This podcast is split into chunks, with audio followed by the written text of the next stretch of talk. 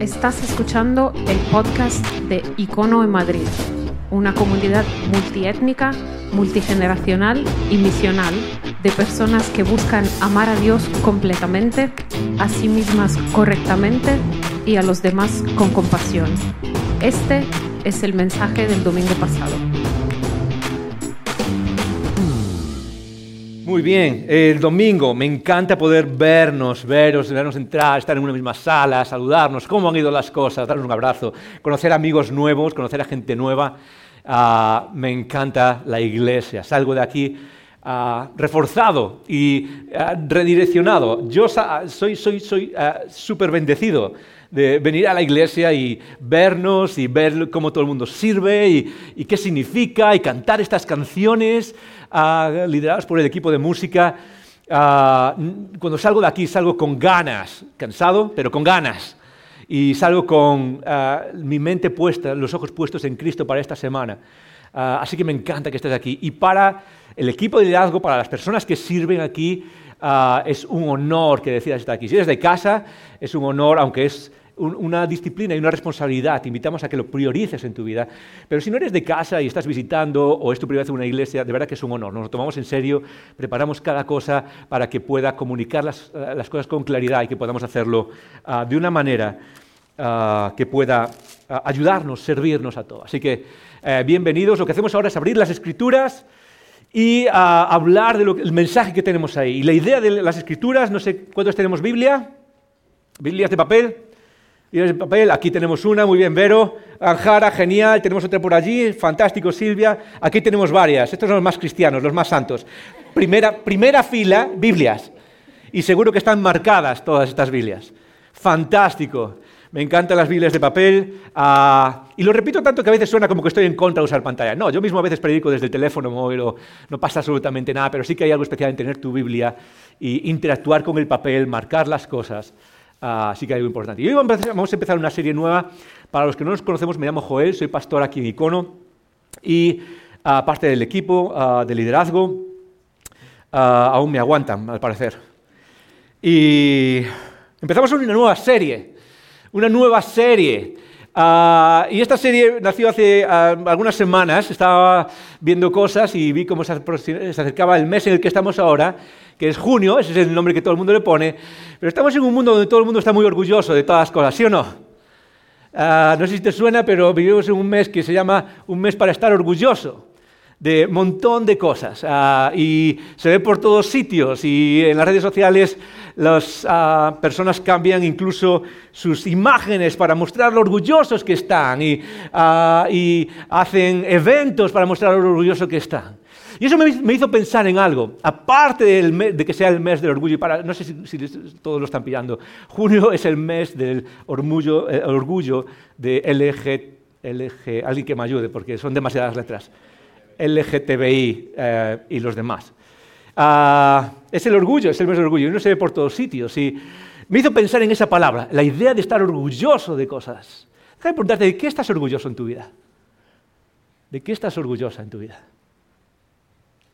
¿Qué es lo que hace que se te levante la cabeza y... Ah?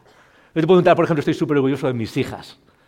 De mis hijas. Ah, son lo mejor. Ah, eh, me encanta, por ejemplo, las tres son geniales y ah, puedo decir esto porque no me están escuchando ahora, que están abajo.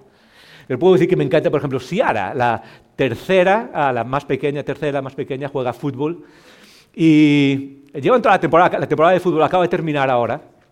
Y siempre va con una actitud increíble, estoy súper siempre va con fuerza. Tiene tanta energía que el entrenador quiere nombrarla capitana del equipo, capitana salir con el brazalete, y ella no quiere, le da miedo, pero tiene tanta energía y tantas ganas siempre uh, que quiere nombrar a capitana. Y va con fuerzas y va con... le encanta y va a entrenar y estas son las personas que incluso se está diluviando y van dos al entrenamiento, ella va al entrenamiento. No han ganado ni un solo partido. No han ganado ni un solo partido en toda la temporada. Imagínate como padres viendo eso, todos los sábados ver a tus hijos. Pero estoy súper orgullosa de ella. ¿sí? Es algo que me crea orgullo. Pongo fotos de ella, saco fotos, hablamos y ¿cómo, podemos hacerlo mejor? Estoy súper orgulloso. ¿Qué es lo que te hace orgulloso en la vida? Pregunta súper importante, no solo qué es lo que te hace orgulloso ahora, Porque eso define mucho de dónde estamos en la vida, qué es aquello que te toca por dentro y hace que se te eleve el sentido de orgullo. Eso define muy bien quiénes somos. Ah, pero al mismo tiempo, ¿qué es, lo que vas a, ¿qué es lo que te va a hacer orgulloso cuando llegue el final? A todos nos va a llegar el final y todos vamos a mirar atrás si tenemos tiempo. Ah, y en ese momento miraremos atrás 10, 20, 30 años, 40, 50, 70, los que Dios nos dé ¿Qué es lo que crees que te va a hacer orgulloso? Vas a decir, ok, estoy orgulloso de haber hecho esto.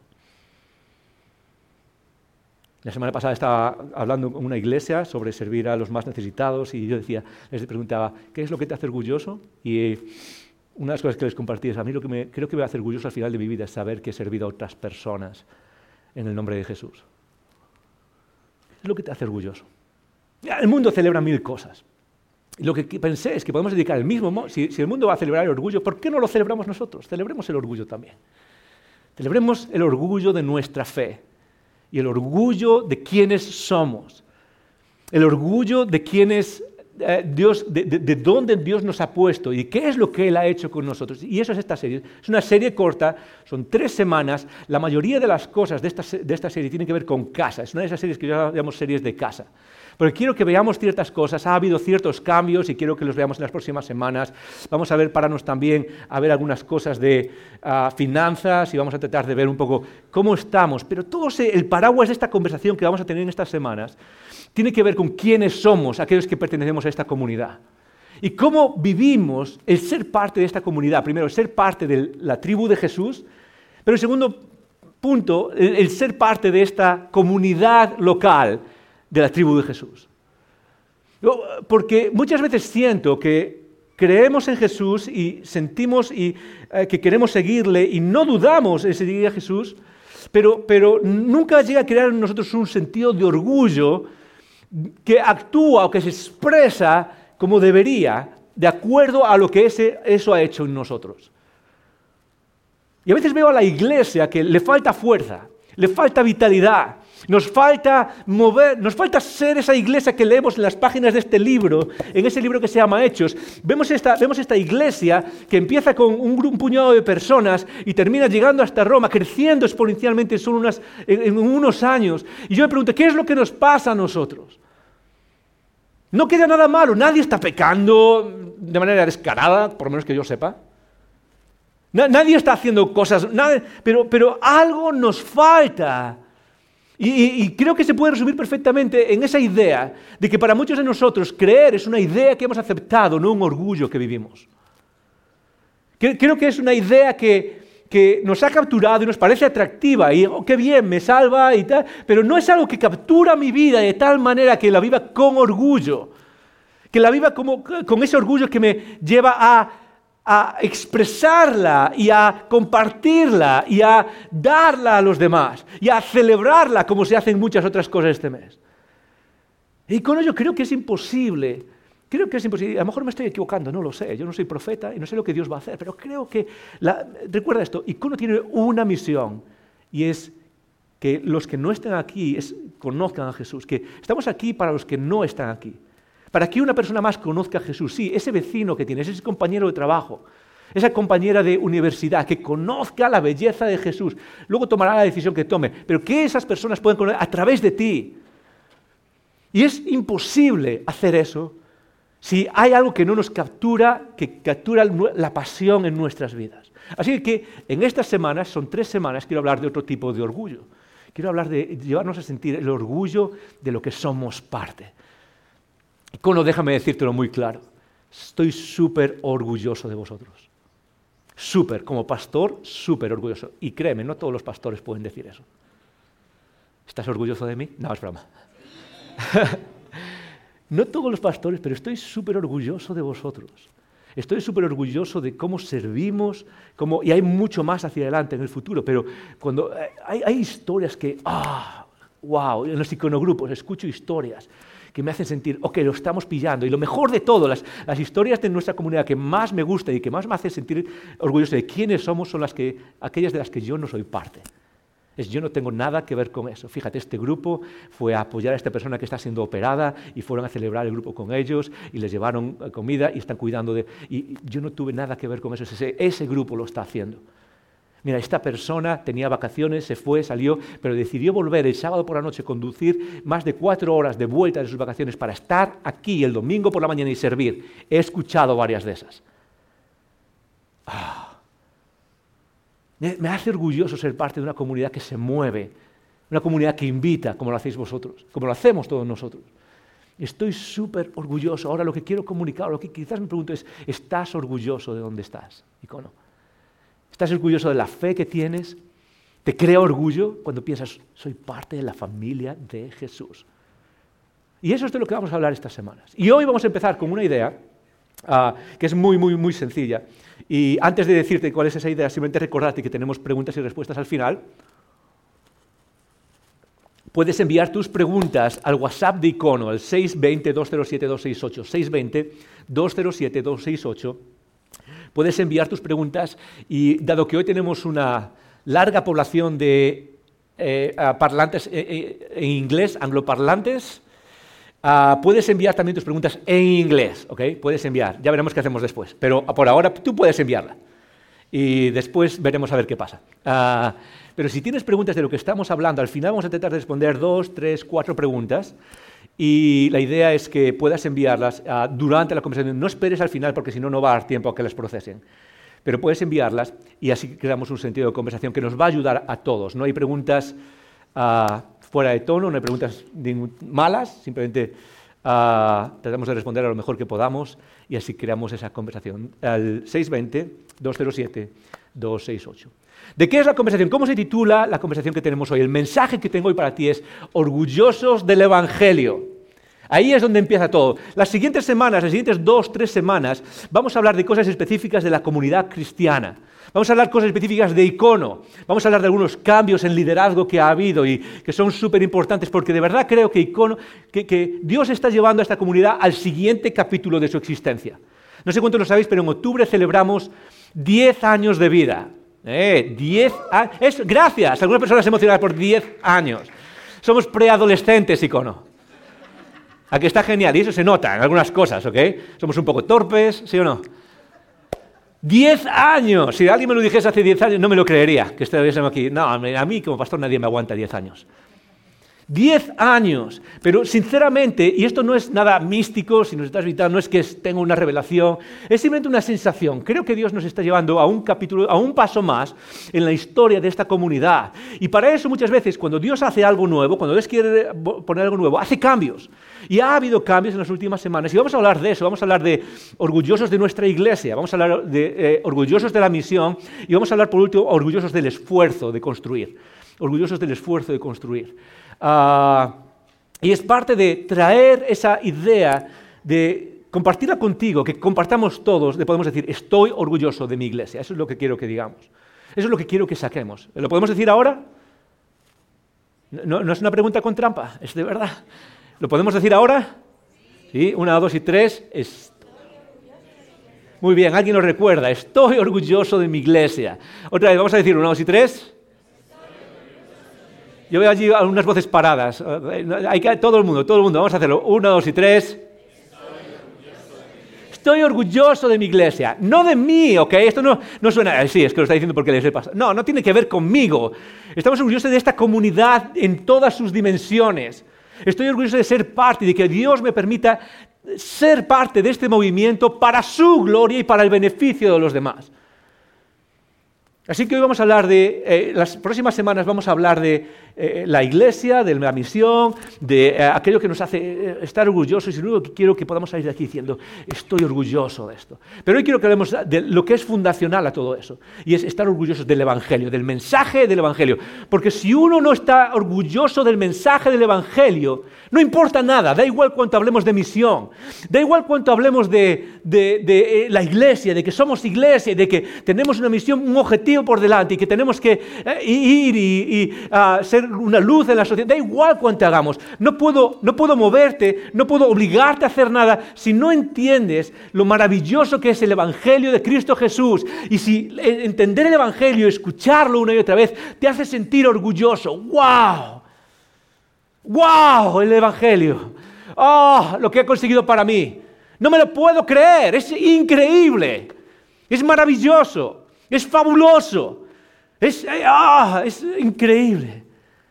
Y todo empieza ahí, entendiendo que el Evangelio, ese mensaje del Evangelio, no es solo una idea en nuestra cabeza, es algo que nos atrapa y de repente nos hace sentir orgullosos. Y ahora viene la aclaración, la primera aclaración que quiero hacer en toda esta serie. El orgullo es una emoción y como todas las emociones, tiene su lado positivo y su lado negativo. No existe ninguna emoción mala, no hay ninguna emoción mala. Todas las emociones son neutrales. Las emociones son sistemas de respuesta automática que Dios nos ha dado. Es decir, siento algo y eso crea una reacción. Ah, si siento miedo, la reacción es correr. Si siento amor, la reacción es buscar a otra persona. Si siento tristeza, la reacción es, o la respuesta automática es evaluar mi vida, buscar dónde está el problema. Ah, todas las Todas las emociones son normales y todas las emociones se pueden volver, se pueden estropear de dos maneras, por exceso y por defecto. Cualquier emoción. Simplemente son buenas emociones, se estropean por exceso y por defecto. Pongamos el miedo. El miedo es una buena emoción. Hay gente, no, nunca deberías tener miedo. No, deberías tener miedo en la vida. Si, hay, momentos en los que no tienes miedo, hay algún problema. No estás intentándolo bien, no, estás, no, comprendes el peligro de la vida, no comprendes qué es lo que está pasando a tu alrededor. La vida es peligrosa y uno debe caminar con cierto grado de temor. el miedo es bueno. Entonces, si no tienes miedo, si nunca tienes miedo, hay algún problema. Pero eso es por defecto. Por exceso, si tienes mucho miedo, se convierte en lo que se llama una patología y esa patología es problemática para tu vida. Por ejemplo, una fobia. Entonces, tengo mucho miedo, por ejemplo, tengo miedo a hablar en público. La gente me dice, joder, tú no tienes miedo a hablar en público, ¿no? A mi hija la semana pasada me decía, no, tú ya has hablado tantas veces. Yo me pongo nervioso todas las semanas, todas las semanas, tengo miedo de salir y hacerlo mal, de salir y tropezarme, de salir y que salga con la bragueta abierta y no me entere. Ah, y además queda grabado, ¿ok? No, tengo miedo. El miedo no está mal, el miedo me mantiene, en mi, me mantiene atento a lo que voy a hacer, me mantiene eh, tratando de buscar lo mejor, estoy pensando. ¿Qué pasa si, si se si se hace por exceso, se vuelve una patología y se vuelve una fobia social. Y vengo aquí, me quedo clavado y no sé qué hacer y no sé qué responder por, esa fobia. Cualquier emoción es buena y se estropea por exceso o por defecto. Lo mismo pasa con el orgullo y, el orgullo se explica mejor de otra manera. Es una de las cosas que define las emociones no es la emoción en sí, es el objeto de la emoción. Es el objeto de la emoción. Por ejemplo, sentir miedo está bien de acuerdo al objeto. Es decir, si yo tengo un león delante, es normal que tenga miedo. El objeto hace que la emoción sea de acuerdo. Si yo veo a, un, no sé, si yo veo una carta de Hacienda llegando, es normal que tenga miedo. ¿Sí o no? Llega la carta de Hacienda es como, ¿sí? Es normal que tengas miedo. Pero si lo que ves es un gato delante de ti y reaccionas de la misma manera que reaccionas si ves un león, no, es, un problema. Entonces el objeto hace que la emoción sea correcta o no sea correcta. Y lo mismo pasa con el orgullo. En la Biblia la palabra orgullo se usa de manera general, se usa de una manera negativa. Y por eso quizás algunos están diciendo, ¿cómo podemos llamar esta serie orgullo? ¿no? Y el orgullo viene antes de la caída, dice el famoso proverbio, ¿sí o no? Y eso es cierto, pero es porque un orgullo específico. El orgullo de las escrituras es un orgullo que se refiere al orgullo en uno mismo. Es decir, el objeto de esa emoción es uno mismo. Estoy orgulloso de mí mismo. Estoy orgulloso de quién soy. Estoy orgulloso de lo que he conseguido. No necesito a nadie más. Esa es la persona orgullosa de la que habla la Biblia, que nos lleva constantemente a buscar su opuesto. Y su opuesto es la humildad. Es esa persona que sabe que lo bueno de la vida no es de uno mismo, es de Dios, es un regalo de Dios, ¿sí o no? Entonces, la palabra orgullo en, el Nuevo Testamento y en el Antiguo Testamento se usa de manera negativa, pero hay momentos, y esos son los que vamos a usar, donde se usa de manera positiva o donde se usa a entender que necesitamos vivir nuestra fe con pasión y con orgullo. Por ejemplo, Pablo dice, hablando, ah, escribiendo en el Nuevo Testamento, él dice esto, dice que si vamos a jactarnos de algo, vamos a jactarnos de qué? De Cristo Jesús, de la gracia que Él nos ha dado. Si, voy a jactarme, esa palabra jactarnos no se usa mucho, ¿eh? es la palabra presumir o estar orgulloso de algo. Es la palabra de, que, significa, hey, si, voy a, si voy a alardear de algo, muy bien, vamos a alardear, genial, hagámoslo, pero no de nosotros mismos, ni de nuestros méritos, ni de nuestros rituales, como funciona la religión. Si yo hago esto, voy a ir al cielo, si no hago esto, no voy al cielo. No, no, no, no, no, no. ¿De qué vamos a alardear? Vamos a alardear de quién es Cristo y de lo que Él ha hecho en nuestras vidas. En otras palabras, si voy a estar orgulloso de algo en mi vida, es de lo que Él ha hecho por mí. Y quiero estar orgulloso de eso. Y quiero estar orgulloso que me capture, que me apasione. Quiero sentir, wow. Quiero que me mueva de la misma manera que mueve a muchas personas que están orgullosas de otras cosas. Quiero que me mueva de la misma manera que nos mueve a muchos de nosotros en nuestra vida diaria. Otra vez vuelvo a la misma pregunta. ¿Qué es lo que te hace orgulloso en tu vida?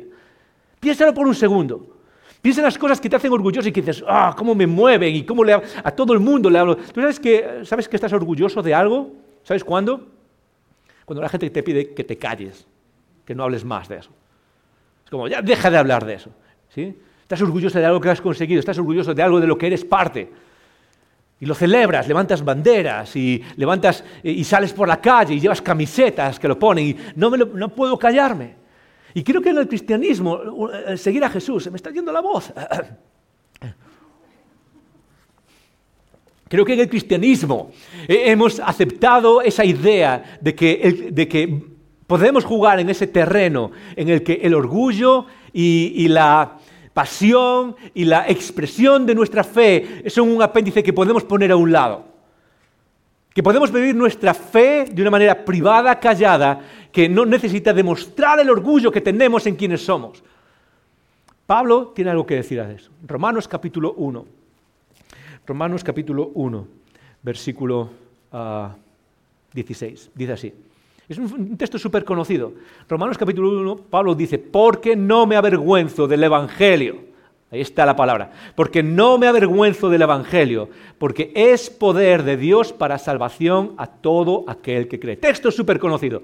Pablo está hablando de, ha venido hablando del, del, Evangelio, lo ha presentado al principio, luego lo va a seguir exponiendo de una manera magistral en Romanos. Y ahora se para y dice esta frase, porque no me avergüenzo del Evangelio, porque es poder de Dios para salvación de todo aquel que cree. Fantásticas palabras, de hecho son tan buenas, quiero que las leamos todos juntos. ¿Estás conmigo? Está en pantalla, 1, 2 y 3 porque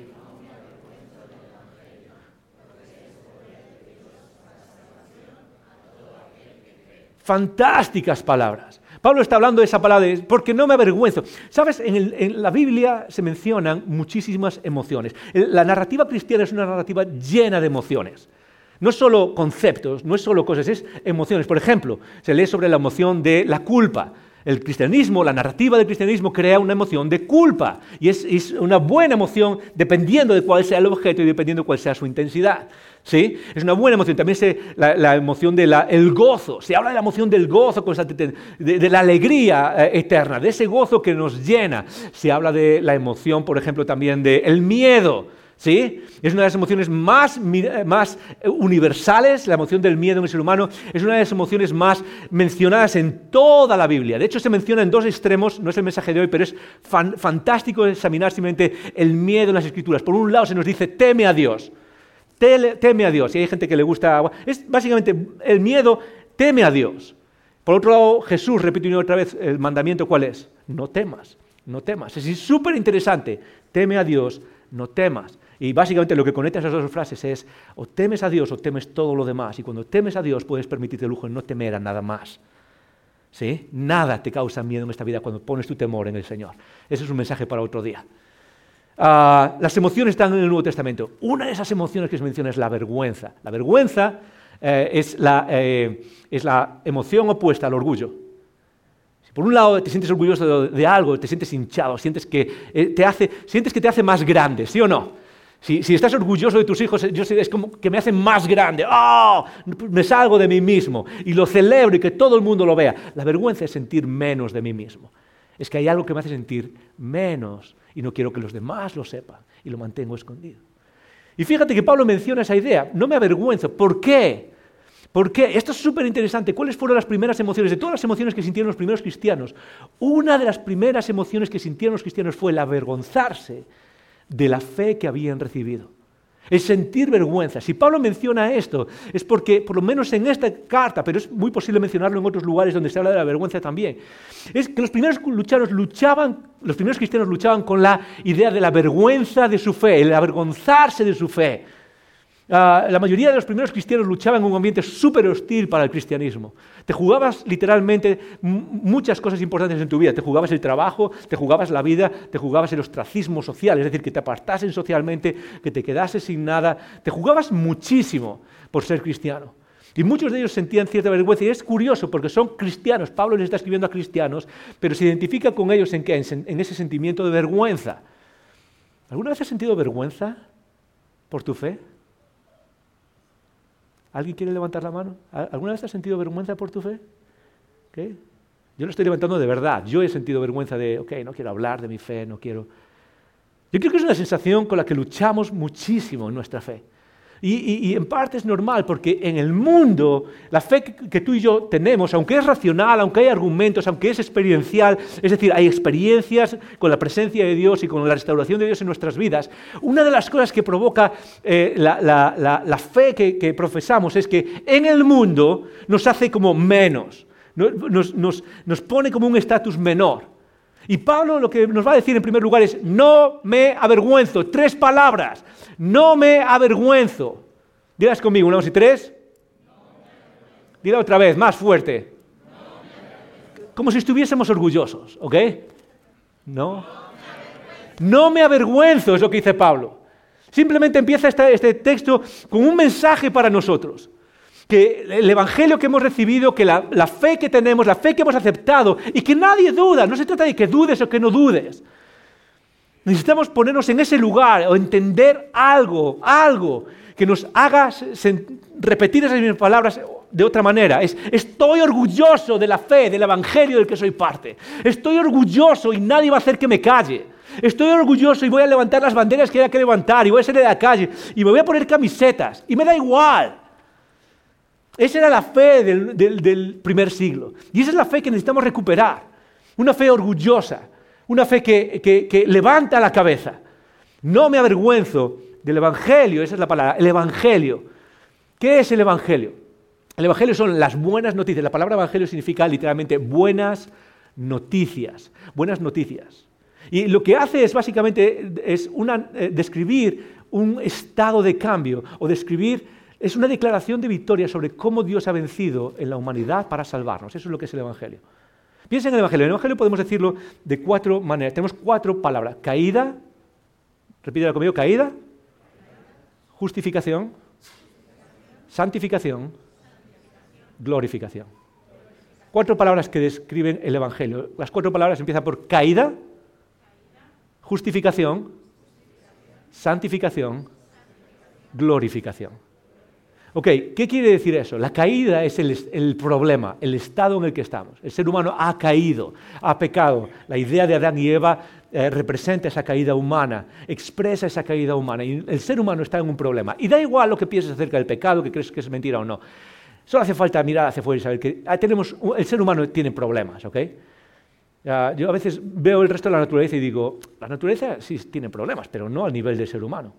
Voy a casa de mis suegros, voy al campo y veo las vacas y jamás he visto una vaca pelearse por otra, no sé, darle puños a otra vaca porque le ha, no sé, quitado el lugar. A lo mejor sí que se empujan, pero jamás he visto una vaca, no sé. No, al final lo que ves en la naturaleza es cierta. Eh, los seres humanos tenemos algo que llevamos dentro que parece que mostrar que está estropeado, algo que no está bien, algo que falla. Y muchos estamos de acuerdo con eso, incluso los que no son cristianos. Estamos de acuerdo en que hay algo que arreglar. Esa es la caída. Ese es el, gran problema del ser humano y que a lo largo de la historia se han intentado cosas para resolver eso, que si la educación, que si la religión, que si las filosofías, que si la ciencia hoy en día se usa, vamos a solucionar. Una vez que metamos estos nuevos parámetros, vamos a salir de este estado de, caída, donde nos matamos unos a otros, nos manipulamos unos a otros, nos arruinamos unos a otros, nos, nos venimos abajo nosotros mismos aquí dentro de nuestra cabeza, cualquier cosa la caída. Pero en eso la respuesta de Dios fue que la justificación. La justificación quiere decir que estábamos en una, en una situación injusta, es decir, que teníamos una deuda con el juez y lo que ahora hace el juez es justificarnos, es decir, pagar esa deuda. Ya está, se acabó. Pero eso no se queda ahí. El Evangelio también nos habla de una santificación, que es el progreso por el cual tú y yo nos convertimos en aquello que seremos por la eternidad. El proceso, de santificación lo que quiere decir es que Dios nos ama como somos, pero no quiere dejarnos tal y como estamos. Dios te ama tal y como eres. Pero en el proceso de pecado hemos distorsionado la imagen humana y la santificación lo que quiere decir es que ahora nos va a ayudar a cambiar y a crecer para que alcancemos toda aquella belleza que Él puso en nosotros desde el principio. Esa es la santificación, es llevarnos a desarrollar en nosotros la imagen de Cristo, de, desarrollar en nosotros la imagen de aquel que nos salvó, aquel que es el prototipo de ser humano. Desarrollarlo en ti y en mí, ¿no es increíble? Y en último lugar es la glorificación. Y lo que quiere decir la glorificación es que no solo es esta vida lo que importa, sino que después tenemos la gloria eterna. Es decir, viviremos en el lugar perfecto, en la restauración de todas las cosas. Ah, el cristianismo no enseña que viviremos en el cielo un día, ¿ok? que un día esto se va a acabar y vamos a ir al cielo y vamos a tener alas y vamos a estar en las, en las nubes sentados, ¿sí? tocando arpas, bebiendo mate o lo que sea que bebas. Ah, o vino. la Biblia habla de la restauración de todas las cosas. Joder, ¿cómo va a ser el futuro? El futuro va a ser exactamente igual como el que vemos aquí, pero perfecto. E, esto es el futuro. Dios va a restaurar todas las cosas y en esa restauración lo que va a hacer es que eh, sea igual que fue en el diseño original, igual pero sin pecado. Eso es el Evangelio. Esa es la noticia que transforma tu vida. Ahora, ¿cómo te llega eso? Porque para muchos de nosotros ese evangelio es como, digamos, es, una, ah, es una buena historia, qué bonito. O, ah, es unos buenos consejos, es el evangelio. Ok, dame algunos consejos para hacer las cosas bien. Pero fíjate lo que dice Pablo después. Dice, porque no me avergüenzo del evangelio. ¿Por qué? Porque es el gran consejo de Dios para salvación. Es lo que dice porque es la gran, eh, eh, eh, la gran advertencia, no, es el gran poder de Dios para salvación. Es literalmente el acto de la resurrección. En, el Evangelio lo que Dios muestra es su poder para acabar con el pecado, para terminar con el dominio del diablo y el dominio del pecado y liberarnos. Y en la salvación, en la cruz, lo que hace Dios es demostrar, es como si, eh, como si hubiese abierto las puertas y todo el poder, el poder explosivo, sale y explota y se manifiesta. Todo lo que pudo haber hecho para salvarnos y a ti y a mí.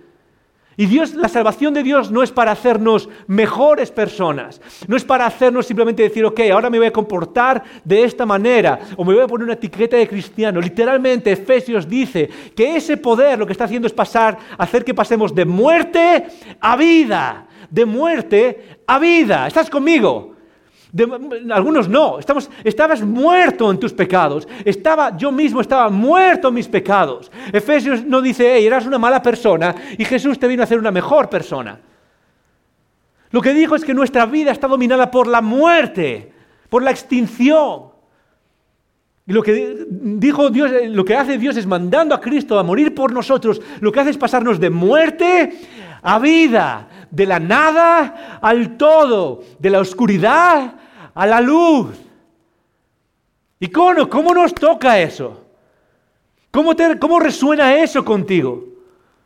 Que el futuro era destrucción, ahora el futuro es bendición. Que el futuro era destrucción eterna, ahora el futuro es esperanza eterna, amor eterno. ¿Cómo te, cómo te toca eso? ¿Cómo, ¿Cómo te atrapa eso? Porque si eso no te atrapa, si eso no te hace sentir un orgullo por lo que Cristo hizo por nosotros en la cruz, no hay nada que nadie pueda decir, nada.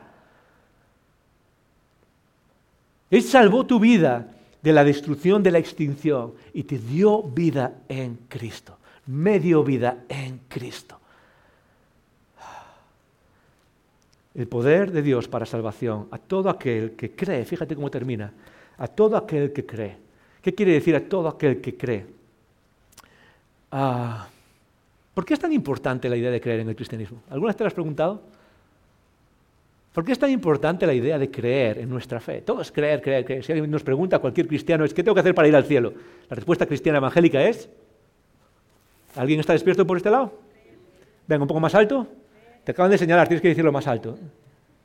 Creer. Por aquí, ¿quién lo puede decir? ¿Cuál es la respuesta? Creer. Eso es lo, que, único que hay que hacer. cree en el nombre del Señor Jesucristo y será salvo. Eso es todo lo que hay que hacer para ir al cielo, para ser salvo, para transformar nuestras vidas. ¿Qué es lo que hay que hacer en el cristianismo? Y yo sé que hay tradiciones en donde, no, tienes que hacer otras cosas, tienes que tener rituales, tienes que participar de ciertas cosas, tienes que subir y bajar, tienes que hacer mil cosas, tienes que orar en dirección a cierto lugar, tienes que visitar ciertos lugares, tienes que ah, hablar con ciertas personas especiales. En el cristianismo evangélico, que entendemos que es eh, el cristianismo tal y como Jesús lo enseñó, volviendo a la enseñanza de los apóstoles, solo hay una cosa que tienes que hacer, creer. ¿Alguna vez te has preguntado por qué creer es tan importante? ¿Por qué creer la fe, el, Evangelio? Si, yo te estoy, si tú estás aquí y no crees en Jesús, mi mensaje para ti es cree en Jesús, en el Evangelio, y tendrás vida eterna. Es así se resume todo. ¿Por qué creer es tan importante? Al fin y al cabo, lo que yo crea no cambia la realidad, ¿sí o no? Yo puedo creer que, no sé, que hay 28 planetas alrededor del Sol y eso no cambia absolutamente nada. Yo puedo creer que ah, las personas, no sé, tenemos, en realidad dentro de nuestra cabeza hay un, pitufo manejando y haciendo que responda a las cosas y hable con los demás.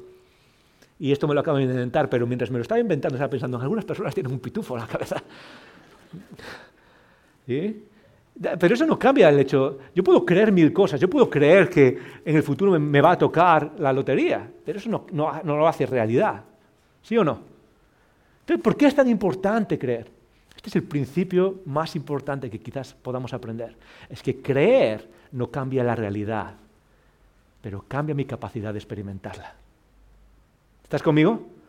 Creer no cambia la realidad, pero cambia mi capacidad de experimentar esa realidad. Déjame ponerte un gran ejemplo que está relacionado con la palabra evangelio. Imagínate por un segundo que estuviésemos en guerra y ha habido, ahora estamos viviendo ah, las noticias de una guerra horrorosa, vemos imágenes y es fácil de imaginarse. Una guerra horrorosa, una guerra de devastación, una guerra donde eh, las cosas se devastan, imagínate las películas estas donde todo se viene abajo, la, gente está apenas que no puede comer, una guerra devastadora, ¿sí? Como tantas que ha habido a lo largo de la historia. Dos países en guerra. Lo que crea en nosotros es una situación en la que, en la que tenemos que cambiar nuestra vida. Uno ya no sale a la calle así como así, ¿sí o no? Uno está en casa o en un búnker, imagínate, está en un búnker bien cerrado, okay, cierras las puertas y estás en ese búnker y tu vida cambia completamente. De repente tienes que vivir con miedo, vives con miedo. ¿Por qué? Porque sales una vez a la semana por la poca comida que puedes conseguir, pero lo haces a ciertas horas por la noche, donde está todo muy tranquilo y, sabes que no se está bombardeando porque hay un, no sé, un alto en fuego a esas horas y sales y vas por la esquina y, tu forma de caminar por la ciudad ya no es la misma, ya no caminas por la acera, te arrastras por una esquina, te arrastras por la esquina de esa acera, ¿sí o no?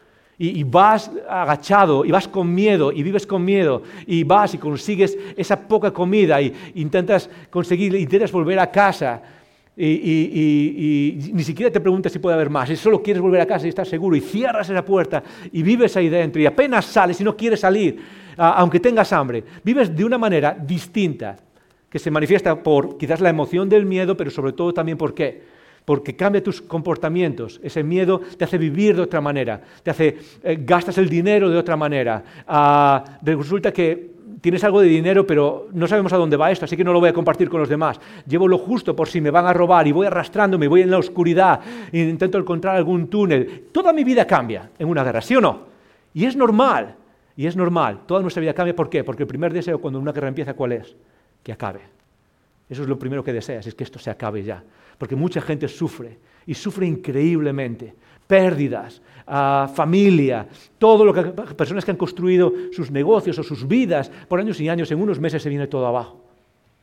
Ahora imagínate que un día estás en el búnker, alguien llama a la puerta y no abres. Pero alguien llama a la puerta y dice, hey, tengo una noticia para ti. ¿Cuál es la noticia? La guerra se ha acabado. La guerra se ha acabado. La persona te repite varias veces, la guerra se ha acabado, ya se ha terminado. La persona se va y tú te quedas dentro y tienes dos opciones. ¿Cuáles son esas dos opciones? Creer o no creer. Creer o no creer. Si crees lo que esa persona te ha dicho, ¿qué es lo que vas a hacer? Vas a abrir la puerta, vas a salir corriendo, Sales al patio, levantas tus manos y sales al patio y disfrutas de todo lo que pasa con la nueva paz. Ok, ha llegado la paz. Y, y, como ha llegado esa paz, como sé que hay una nueva realidad y la he creído, hay una nueva realidad que es la paz. Y yo la he creído, ahora no tengo que ir arrastrando a buscar el pan. Ahora voy caminando por la acera y puedo hablar con mis vecinos y puedo pensar, ok, voy a abrir un negocio, voy a cuidar de mi familia, voy a llevar a mis hijos al parque, voy a empezar a salir con un chico, voy a empezar a salir con una chica. Vivo otra vez como estaba antes. Solo, ¿por qué? Porque he creído la noticia. He creído la noticia. Eso es lo, único que hace. Y precisamente porque he creído la noticia, toda mi vida cambia. cómo experimento la realidad. Ya no vivo con miedo, ¿sí o no? Ya no vivo con el miedo que tenía antes. Ya no tengo que salir por la noche por si, por si están pegando tiros. No, ahora salgo por donde quiero y voy a donde quiero y disfruto y me tomo un helado mirando al sol. Solo porque he creído. La otra opción es no creer. ¿Y qué es lo que pasa si esa persona no cree?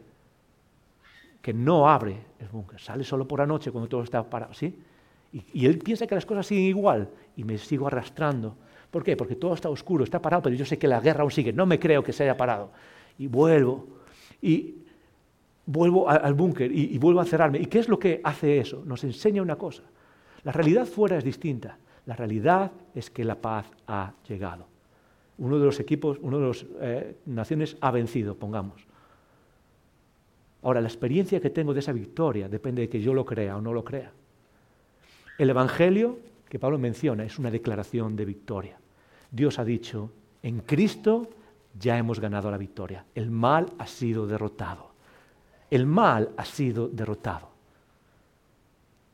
Ahora, ¿cuántos de nosotros creemos esa noticia y afecta a nuestra vida? ¿Cuántos de nosotros se nos ha dado esa noticia? Y quizás la creemos, pero estamos como, no, seguimos viviendo como que si tuviésemos que estar encerrados en el mundo porque creemos que hay guerra. La libertad que Dios nos da es precisamente la libertad no de ganar cosas o de hacer cosas, es la libertad del que sabe que ha escuchado que la guerra se ha acabado y que puedo salir y correr y ser libre y ser libre y vivir sin miedo. No hay nada que perder. ¿Por qué? La guerra se ha acabado. Ese es el Evangelio. Y tu capacidad de experimentarlo viene por creer o no creer. ¿Y sabes qué? Cristo nos ha dado las claves para creer. Cristo nos ha dado las claves para creer. Su muerte y su resurrección son suficientes para creerlo. Fueron para los primeros cristianos, lo son para nosotros. Ese es el poder de creer y esa es la invitación que hay. ¿Por qué tengo que creer? Es porque es la única forma que tienes de experimentar la vida en el reino ahora. Creer lo que Jesús te ha dicho. Creer las buenas noticias. ¿Estás conmigo? ¿Estamos despiertos? ¿Me ayudas un poco más? ¿Estamos despiertos? ¿Sí? ¿Estás orgulloso de, de lo que estamos hablando? ¿Estás orgulloso de la fe de lo que Cristo ha conseguido por ti? No, algunos no. ¿Estás orgulloso sí o no? Pues declara, ¿estás orgulloso? Estamos orgullosos. Lo, que quiero llevarnos a entender es que algo tan maravilloso se nos puso en las manos. Y para mí es un orgullo. Y me niego a vivir mi fe. Puedo tener mil dudas, eso no pasa nada. Puedo tener mil cosas, pero me niego a vivir lo que acabo de explicar sin orgullo, sin pasión. Me niego a vivir esta fe sin, practicarla de manera orgullosa. Dios ha hecho algo por mí. Y estoy orgulloso de ser parte de eso, de lo que Él me ha dado. La guerra se ha acabado. Soy libre, no tengo que tener miedo. Él ha ganado la victoria. Ahora, ¿qué es lo que crea todo eso en mí? ¿O qué es lo que hace todo eso en mí? Muy fácil. Porque hay una clave que marca el orgullo del que Pablo está hablando. Es decir, Pablo dice, no me avergüenzo, en otras palabras, yo, estoy orgulloso de lo que creo, ¿sí? estoy orgulloso de mi fe, y, esa fe es una fe ah, que, se expresa de una manera. ¿Cuál es la clave de que estamos viviendo una vida orgullosa? Que estamos orgullosos del Evangelio. Y Pablo nos va a decir cuál es. No sé si te fijas en la primera palabra. La primera palabra que hay en este texto es ¿por qué? ¿Por qué? Dilo conmigo, ¿no? ¿Y tres? Porque, y esa palabra lo que quiere decir es que lo que acaba de decir, esto que está en este texto, es una razón para lo que dijo antes. En otras palabras, lo que está haciendo Pablo es, es, he hecho algo o quiero hacer algo y la razón por la cual quiero hacer esto es porque no me avergüenzo del Evangelio. Esa es la razón. La razón de no me avergüenzo del Evangelio, esa es la razón por la que he hecho algo. ¿Y qué es eso que Pablo ha hecho que indica que no se avergüenza del Evangelio? Muy fácil. Estas son las palabras de Pablo que dicen en el versículo, en la parte anterior del versículo. Dice, así que en cuanto a mí, Pablo está escribiendo, le está empezando la carta, les está escribiendo de que, hey, quiero visitaros. Dice, así que en cuanto a mí, o en otras palabras, en lo que dependa de mí, está diciendo Pablo, en lo que dependa de mí, pronto estoy a anunciaros el Evangelio también a vosotros que estáis en Roma. Pablo está hablando aquí de que quiere ir a visitar a una iglesia que nunca ha conocido y quiere ir a visitar, a anunciar el Evangelio a la iglesia. Y yo creo, esta es mi, posición, no, es que quiera anunciar ese Evangelio a la iglesia específicamente en el sentido de predicarles a, la iglesia, porque la iglesia ya sabe el Evangelio y de hecho se la va a escribir, eh, se le va a repasar perfectamente y en, en ningún momento parece que ellos no entiendan el Evangelio, simplemente es estructurarlo más. Yo lo que, quiero que quiere decir, eh, lo que creo que quiere decir es, es anunciar el Evangelio en Roma, en vuestra ciudad. Quiero ir y participar de la misión en la que estáis vosotros. Quiero ir y compartir este evangelio eh, que, Dios nos ha dado, esta, esta, transformación, esta paz, esta victoria que Dios ha ganado. Quiero compartirla, quiero que todo el mundo viva una vida en la que no está dentro del búnker, en que puede salir y ser libre y vivir una vida de libertad donde ya no hay que luchar, Fíjate en el detalle, porque Pablo lo que está diciendo, si lo entendemos bien, es que la característica más importante, o la prueba más importante de saber que estamos viviendo una vida orgullosa en el Evangelio, ¿sabes cuál es? Que la compartimos. La prueba número uno que demuestra que estás orgulloso del Evangelio, que ha capturado tu vida, que estás orgulloso del Evangelio de Cristo, por el cual Dios ha vencido y ha traído la restauración de todas las cosas al final de los tiempos. La prueba número uno de que eso crea orgullo en ti, de que estás orgullo, orgulloso orgullosa de la gracia de Dios, es muy sencilla, es que lo compartes con los demás, es que estás deseando compartirlo con alguien más. ¿Sí o no? No hace falta ser un científico, ¿sí? Cuando una persona está orgullosa de algo, ¿qué es lo que hace? Cuando una persona está orgullosa de su teléfono móvil, ¿qué es lo que hace? Lo compartes, ¿sí o no? No, no, no compartes el teléfono, compartes que lo tienes. No voy a compartir mi nuevo teléfono contigo. No lo toques. Pero aquí está, quiero que lo veas. ¿Sí o no? El, coche no, estoy orgulloso de mi coche nuevo, eléctrico. ¿Sí? Uh, tengo un Tesla eléctrico. Estoy orgulloso. ¿Qué es lo que haces? ¿Lo guardas por ahí y lo mantienes a un lado? No, lo compartes. Otra vez, no lo compartes, lo enseñas. Cuando tienes a un familiar y dices, estoy orgulloso de este familiar, ¿qué es lo que haces? ¿Qué es lo que hacemos todos? Venga, dilo, ¿qué es lo que hacemos? Fotos en Instagram, ¿sí o no? Todo el mundo, fotos. Ah, mira a mi hija, mira a mi hijo. Ah, sí, qué bonito, qué bien lo hacen. Sí, mira a mi sobrino, qué guapo es. No es tan guapo. No, es broma. ¿Sí o no? Nos hace orgullosos. Y cuando vivimos orgullosos queremos compartirlo con los demás. Y es exactamente lo que Pablo está diciendo en este texto. En cuanto a mí, quiero ir a visitaros, es lo que quiero hacer. ¿Para qué? Para compartir este mensaje con más gente. Y esa fue la dinámica de Pablo desde el primer día. Cuando leemos la, vida de Pablo en la que Dios se le, presenta, Cristo se le presenta, y ese transforma su vida y es, se vuelve seguidor de Jesucristo, lo, lo que domina su vida, ¿qué es? Decírselo a los demás. Eso es lo que domina su vida. Decírselo a los demás. El icono, ese es el punto al que queremos llegar cuando vivimos bajo la, pasión por el Evangelio, cuando vivimos orgullosos de lo que Él ha hecho en nosotros, de salvarnos de muerte a vida, de habernos pasado de la oscuridad a la luz, de habernos dado todo eso y habernos salvado y darnos un futuro distinto. La, la prueba de que vivimos con ese orgullo es decírselo a los demás. Oh, tiene que salir, tengo que mencionarlo, tengo que hablarlo con alguien.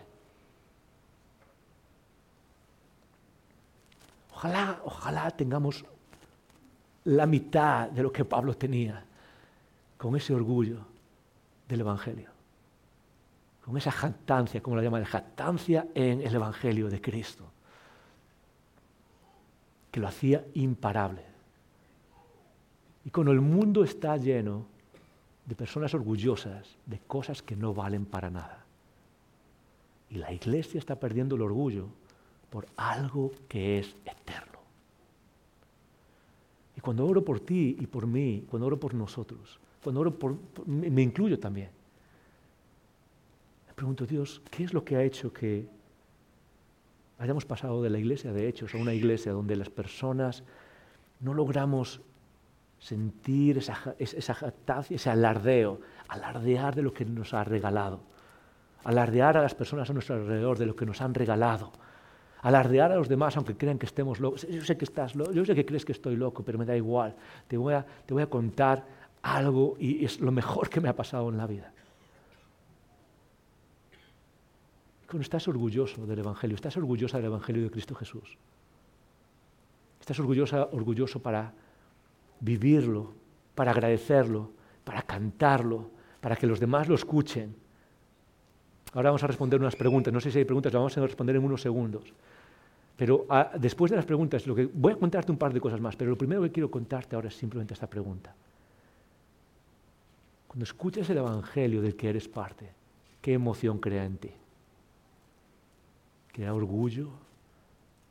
¿Crea un, wow, no puedo creerme la suerte que tengo? Crea un, wow, esto es lo más increíble, quiero que todo el mundo lo vea.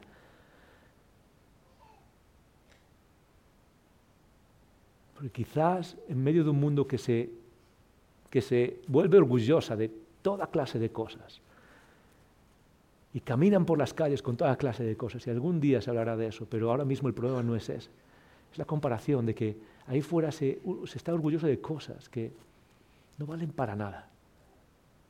Lo que quiero, lo que oro por ti y por mí es que seamos personas que están orgullosas de aquello que es eterno y lo expresemos y lo anunciemos.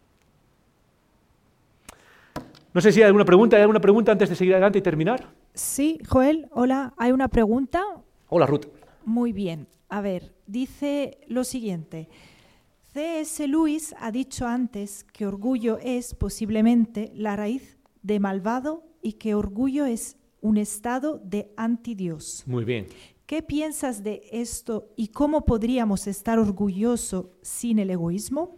Anónimo. Muy, muy, buena pregunta, gracias Ruth. Ah, es una frase famosísima. el, orgullo básicamente es eh, eh, la raíz de, los males en el sentido de espiritual. El orgullo en el, Nuevo Testamento, en el Antiguo Testamento se le atribuye al diablo. La caída del diablo se, produjo por orgullo, por ser, un ser orgulloso. Y es lo que habla aquí C.S. Lewis, de, de, que el orgullo es posiblemente la raíz de los males, la raíz de eh, no escuchar a Dios, por ejemplo. Ah, y yo creo que la diferencia, la forma de responder a esto es lo que decía yo antes. Eh, que todas las emociones se diferencian, no son ni, las emociones no son ni buenas ni malas, se, diferencian por su objeto y por su intensidad. Si el objeto, está, eh, si el objeto es garante de la emoción, ¿vale? Y también la intensidad, si es demasiado o si es demasiado poco. Ah, el orgullo al que se refiere C.S. Lewis, que está en pantalla, y el que se refiere sobre todo al Antiguo Testamento, el orgullo viene antes de la caída, es otra vez un orgullo basado en uno mismo. Es un orgullo que está eh, vuelto a uno mismo. Soy lo mejor y nadie puede decirme nada y no voy a escuchar a nadie porque mira cómo me va, mira qué increíble soy. Y soy más, mira, y estoy haciendo mil cosas y Dios no me hace nada. Sí, estoy, paso de Dios y fíjate, no hay ningún castigo, ¿ves? Ah, Dios no está ahí. esa clase de orgullo que se centra en uno mismo. Ese es el orgullo al que la Biblia constantemente está apelando y te está diciendo, eso, eso te va a apartar de Dios. Porque el primer paso para acercarse a Dios es escucharle. Y para escuchar a otra persona tienes que ser una persona humilde. Da igual, para escuchar a alguien más tienes que ser una persona muy humilde. Entonces la idea es simplemente que el orgullo centrado en uno mismo es un orgullo destructivo. Pero eso no quiere decir que el orgullo por sí mismo esté mal. Pablo habla de la jactancia o de jactarse en el Evangelio. Dice, no nos vamos a jactar en nuestras propias fuerzas, sino en el Evangelio de Cristo. Y esa idea de jactarse es la idea de ah, presumir o de sentir orgullo, se podría decir. Si voy a sentirme orgulloso de algo, no es de lo que yo hago, no es de lo que nosotros hacemos, no es de que podamos hacer ciertas cosas y ser salvos. Me voy a sentir orgulloso de lo que Cristo ha hecho por mí. Y yo creo que ahí sí necesitamos sentir orgullo y sentirnos orgullosos y orgullosas y sentir que, somos parte de algo increíble y levantarnos y sentir, wow, qué orgulloso estoy. No por mí, no por lo que yo he hecho. Al contrario, es por lo que Él ha hecho y yo tengo, y, por, lo que por lo que Él ha hecho, Cristo ha hecho, yo tengo la oportunidad de ser parte de eso.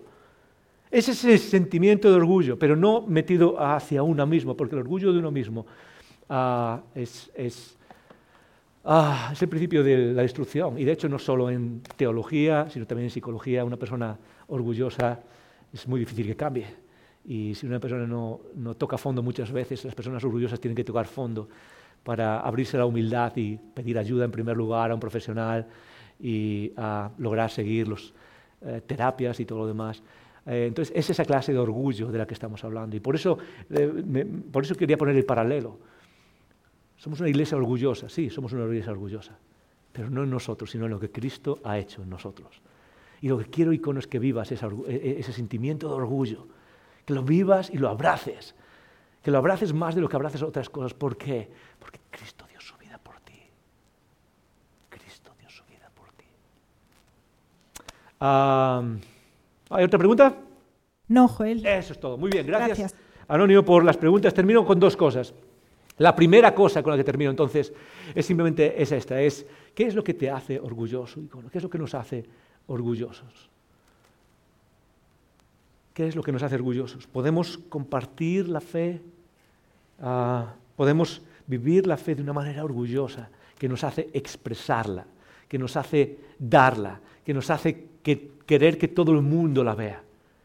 Que, icono, yo creo que parte de vivir, de entender bien nuestra fe, es entender el poder que Dios ha puesto en nosotros, el poder de la salvación que Dios ha puesto en nuestras vidas.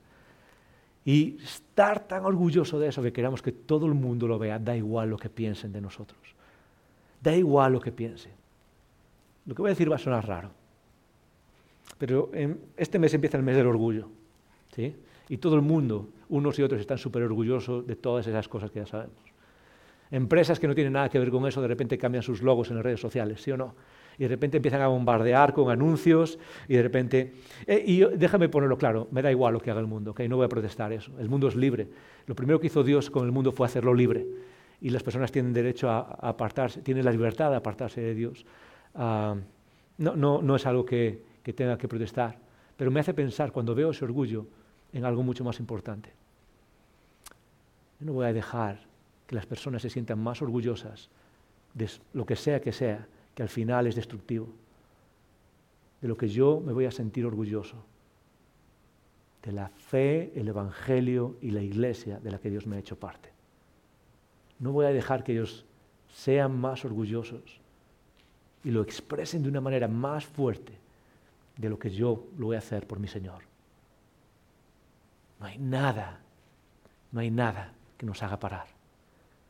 ¿Cómo podemos hacerlo? Déjame terminar con esto. ¿Cómo puedes ¿Cómo podemos? Eh, y son tres cosas prácticas que quiero compartir con tú. Si quieres expresar tu fe, tres cosas que puedes hacer. La primera es practicar. Para la mayoría de nosotros, lo difícil es cómo, cómo hacemos, cómo hablamos con alguien de nuestra fe. Y nos cuesta muchísimo. Vale, hay un lugar en el que practicar. Practica a sacar las palabras de la fe, practica a sacar cómo, cómo expresar tu fe o cómo hablar de ciertos textos. Y eso se hace en los iconogrupos.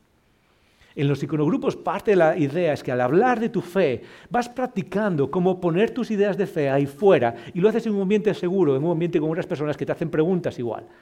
Practica en un grupo por meses, años, es una forma perfecta de practicar a poner nuestra fe ahí fuera y, y luego usar eso para, para hablar con otras personas. Lo segundo es comparte tu historia, no tus ideas. Comparte tu historia, no tus ideas. ¿Qué quiere decir eso? Muy fácil. Quiere decir que muchas veces cuando hablamos de compartir nuestra fe y de expresarla y de, hey, estoy orgulloso de esto y quiero que mi vecino, mi compañero de trabajo, mi familia lo sepa. Una de las primeras cosas que pasa es, bueno, voy a compartir mi fe con ellos y ¿qué es lo que voy a hacer? Ah, tengo que hablar con ellos. ¿Y qué pasa si no sé responder preguntas? ¿Y qué pasa si me meten en problemas? ¿Y qué pasa si, sabes qué? Va a pasar eso. Va a pasar. La mayoría de nosotros no, tenemos el tiempo para eh, navegar los laberintos argumentativos de lo que significa explicar la fe en un mundo moderno filosófico-científico. No lo tenemos. Y ese no es el punto. ¿Sabes que los primeros cristianos, la mayoría de la gente, no, no podían verbalizar científicamente, de acuerdo a la filosofía griega, la mayoría no podían expresar su fe en términos filosóficos, pero compartían qué es lo que Dios había hecho con ellos. Así que la segunda forma es simplemente comparte tu historia. Hey, ¿sabes qué? Esto es lo que Dios ha hecho conmigo. Y, oye, ¿cómo funciona esto? No tengo ni idea, no tengo ni idea. No tengo ni idea. Pero esto es lo que Dios ha hecho conmigo. ¿Sí? Comparte lo que Dios está haciendo contigo. Eh, y eso puedes conectarlo con la tercera forma. La tercera forma es muy, muy, muy fácil. Es introduce tu vida de fe en la vida de no fe de los que están a tu alrededor. ¿Qué quiere decir eso?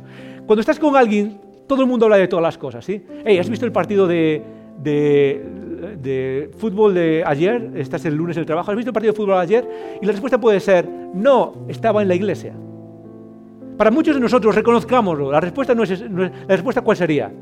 Eh, no, preferí no verlo.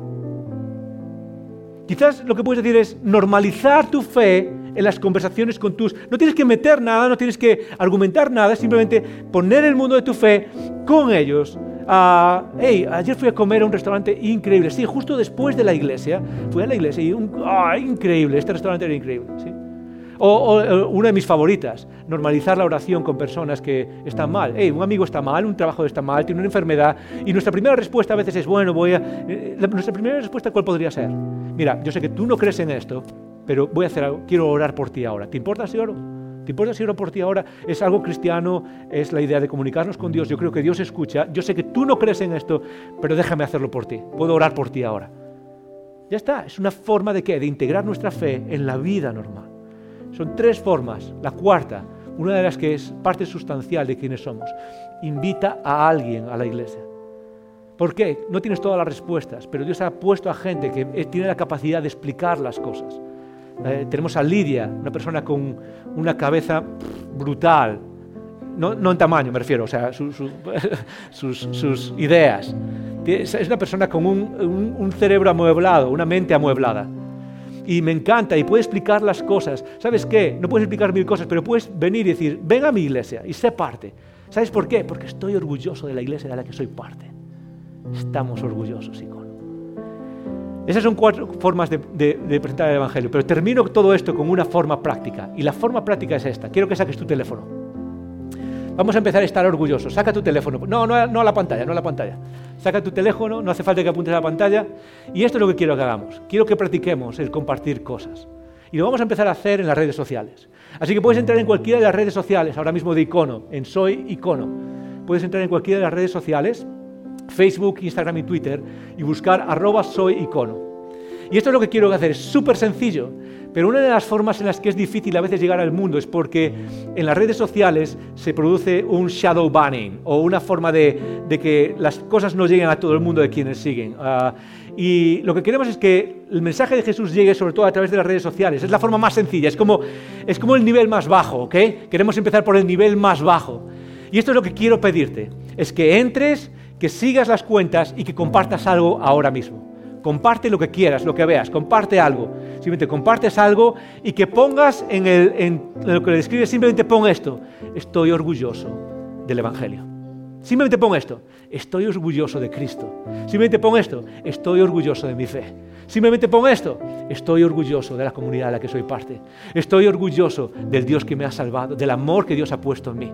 Estoy orgulloso. Así que síguelo y compártelo. Y empecemos esta nueva dinámica de vivir nuestra fe de manera orgullosa.